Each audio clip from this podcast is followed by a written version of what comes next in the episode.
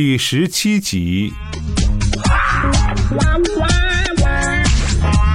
方岩冲过去，把他推倒在床上，用手扑火。他咯咯笑着，又用打火机点枕巾。他一把将他揪起来，从他手里夺过打火机。你疯了！他反手环腰，将方言紧紧抱住。你要走，我就去死！方言用力拨开他的手指。你何必呢？又不是谁离了谁不能活。我离了您就不能活。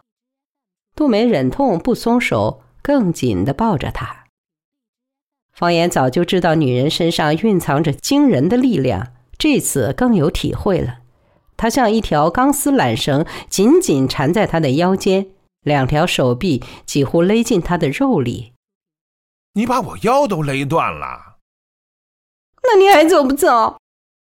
好，好，我今晚不走，你放开我吧。方言揉着被勒疼的皮肉，蹒跚的走到一边，满怀激愤的冲他喊：“你这是干什么嘛？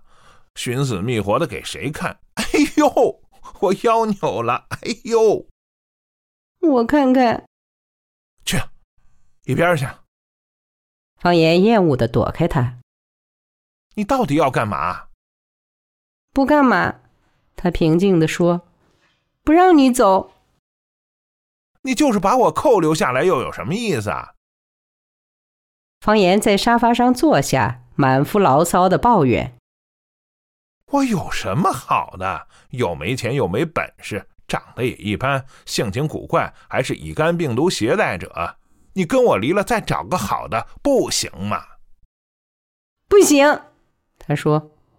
我就看上你了，就赖上你了。你毛病再多，我也不嫌；别人再好，我也看不上。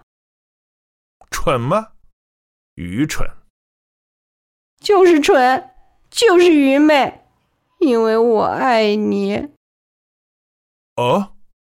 方言全身像被捆了筋似的，一瘫。爱在这儿，居然变成了一种赤裸裸的要挟。我爱你。所以不放你走。你爱我，可你没问问我是不是爱你。我不管你是不是爱我，反正我爱你。这叫什么逻辑啊？方言用拳头击额，转念一想，问他：“你说你爱我，你了解我吗？”了解。了解什么呀？我都不了解自己。从一开始，你就是盲目的，犹如被人一棍打昏。只有醒过来，待上一会儿，才反应得过来发生什么事，才感到头痛欲裂，才知道伤势有多严重。杜梅潸然泪下，边哭边说：“从一开始，我也不是盲目的，我就是真心爱上你。”觉得你好，你对我好，谁说我不了解你？就了解你。你那会儿也是真心爱我的，别到这会儿又不承认。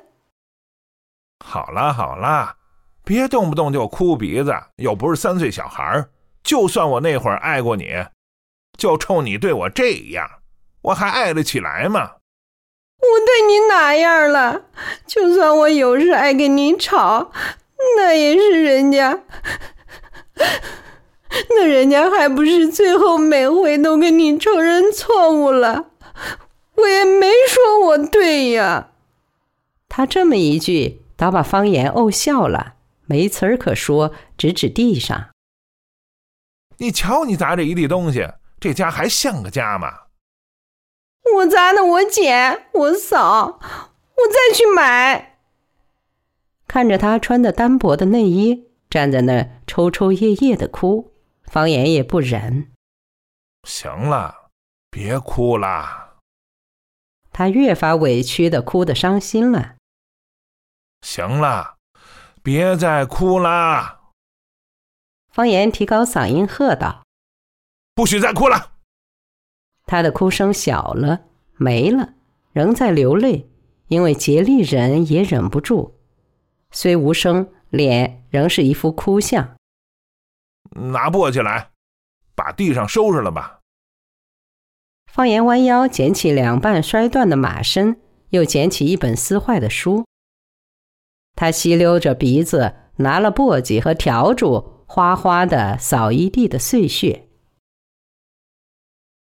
方言拾起摔碎了玻璃蒙子的小钟，放到耳边听了听，还在走呢。杜梅拎着笤帚，鼻子囔囔地说：“明天我拿出去换块表蒙子。”咱再别闹了。杜梅偎在方言怀里，低声说：“再这么闹下去，我真害怕。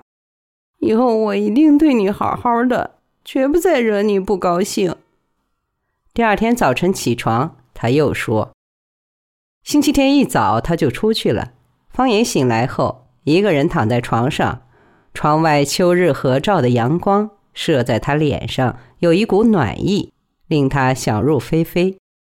他想到他的未来，他希望自己能操纵命运。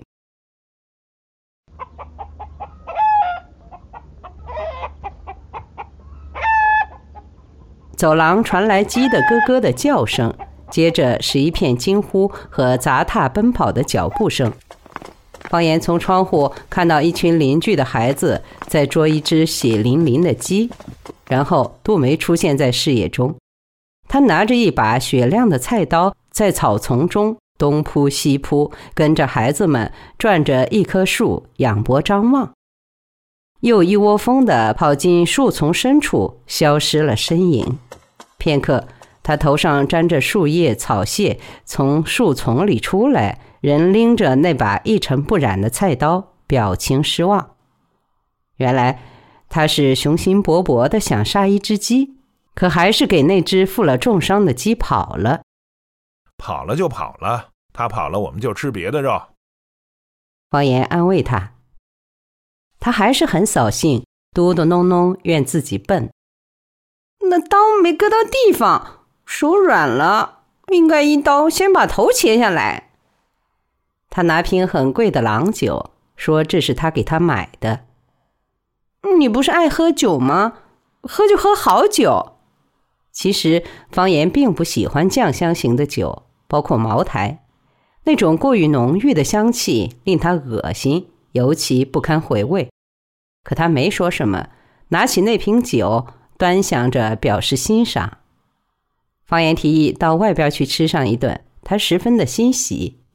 从他们结婚后，就很少去外面吃饭。也许这是现在他们的关系显得不那么浪漫的原因之一。他们打开报纸，看街上现在正在演什么电影准备饭前去看一两部受到吹嘘的片子。他们都想使自己的生活变得有一些情调。方言甚至陪他去听音乐会。他们像多数人一样，盲目的认为西洋音乐是高雅的东西。在一般情况下，他们仅能接受柔和一些的小提琴和钢琴。那天很不幸，整场音乐会都是歌剧选段。尽管如此，他们听得很认真。当女高音不无炫耀的在她的高音区萦回不止时，方言发现杜梅闭上了眼睛。开始他还以为她是不堪忍受，继而发现她深深受了感动，睁眼时眼眶中充满了泪水。方言相信这并非是受到了歌唱的感染，他对意大利文和他一样一窍不通，一定是剧情使他悲悯。那是《蝴蝶夫人》中的一段咏叹调。如此一想。他也觉得那段旋律扣人心弦。接下来，不管台上走马灯似的轮换登台的男女胖子们唱了什么，他们都沉溺在同一种情绪中不能自拔，哪怕是在唱《费加罗的婚礼》这样的轻歌剧。实际上，他们也不再听了，仅仅是在一种宜人的气氛中遐想，犹如躺在波涛上。眼前华丽景象可以使他们貌似受到吸引，借以摆脱无端忧郁的困窘。在看一部通俗的、只能说是胡编乱造的故事片时，杜梅索性呜呜咽咽地哭出声来。当时女主人公的厄运刚露萌芽，同看电影准备了手帕的女人们都还镇定自若，她便抢先一步哭了。当女主人公苦尽甘来、安享富贵，全电影院哭成一片的女人们都破涕而笑时，她仍是哭泣不已。散场时，她是那群红眼兔子中眼睛最红的一个。